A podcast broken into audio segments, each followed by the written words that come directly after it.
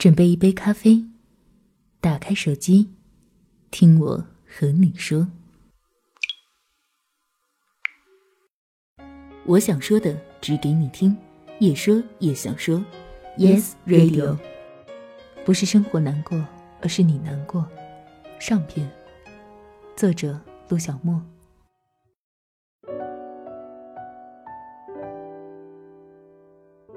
你快乐吗？你快乐吗？你快乐吗？试试看，每天吃一颗糖，然后告诉自己，今天的日子果然又是甜的。来自三毛，亲爱的三毛。我从初中开始就成为了一个好胜心很强，也很追求结果的人。那时候的原因很简单，我想让父母注意到我。小学的时光过得很好，我至今能想起来的就是一帮女孩跳皮筋，和小两岁的堂妹斗斗嘴。也会和男孩子们去田野里抓泥鳅，难过了会离家出走，也会躲在附近的竹林里大声哭。情绪来得很快，但也去得很快。所以现在我能感知到的是，那时的我应该是很快乐的。我从小并没有和父母住在一起，这让后来的我多少有点在意家庭的相处。前段时间一直有人提到原生家庭的事情，我也发现。一个家庭其实对孩子的影响是十分深刻的，特别是在童年时期。也许因为小时候很少见到父母，初中和父母在一起后，莫名的就想成为他们的骄傲，而那时能带给他们最大的荣耀就是我的成绩。于是我就很努力、很拼命的学习，可以毫不夸张地说，初中那段时间是我二十多年来最认真的几年。因为很在乎成绩，自己的心态会变得不平和。我总是很计较得失，也很在意别人的眼光。如果某一门期中考试因为一念之差失误了很多分，回家后我就会特别难受，甚至把自己一个人关在房间里。晚上无论父母如何安慰我，都不会允许自己吃饭。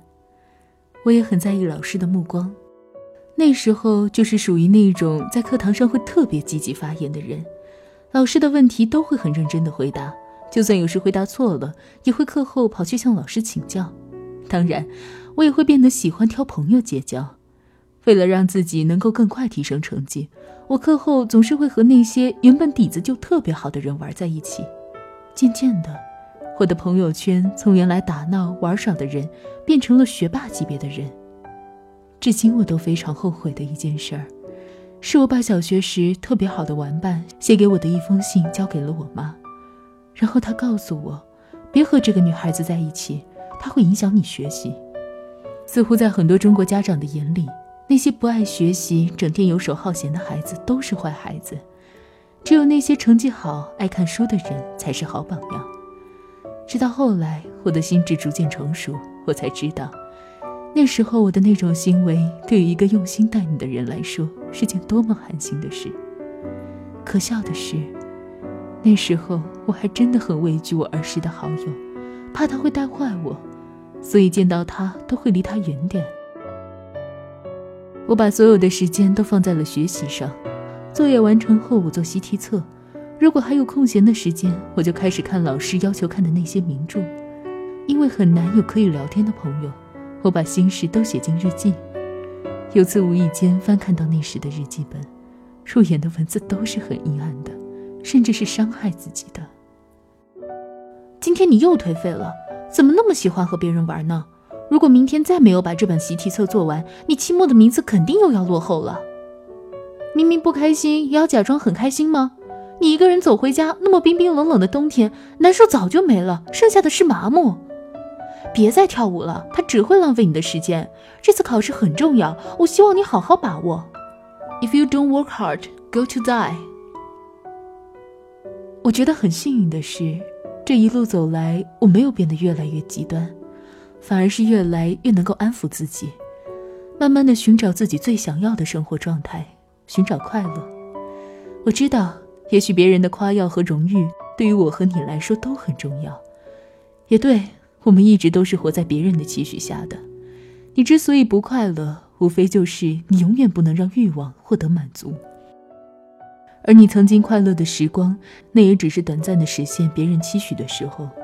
过了之后，你又将面临另一个更高的期许和荣耀。